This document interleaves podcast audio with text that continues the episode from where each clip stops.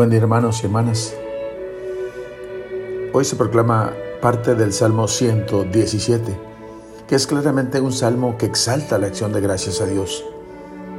Los versículos que hoy se proclaman inician y terminan con esta invitación. Dad gracias al Señor, porque es bueno.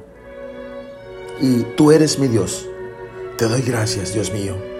Yo te ensalzo se levanta una voz para narrar el acontecimiento de la salvación, tanto personal como comunitaria. Este salmo se rezaba ya en la liturgia judía en clave pascual. Era uno de los salmos del Jalel, que recuerda el cántico de Moisés después de la experiencia del paso prodigioso a través de las aguas del Mar Rojo.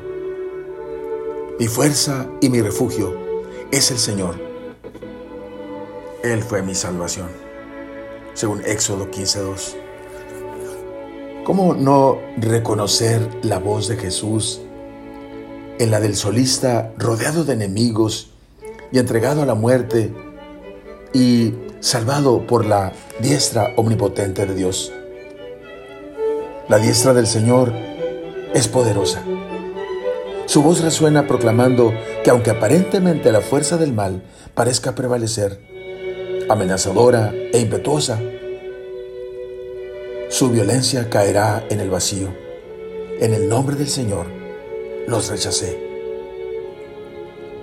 El cristiano, precisamente por la conciencia que tiene de lo que Dios ha llevado a cabo por medio de Cristo, hace irrumpir desde su corazón una solemne y apasionada confesión de fe.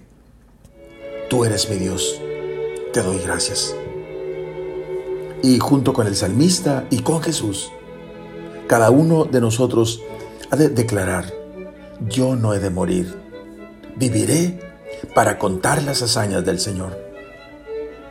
Hermanos, hagamos fiesta al Señor, porque es bueno.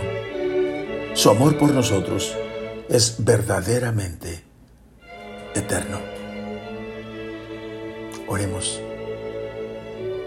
Oh, Padre Celestial, Recibe con gratitud los sentimientos más profundos de mi corazón. Uno mi oración a la oración de Jesús, declarando que si morimos con Él, resucitaremos juntamente con Él.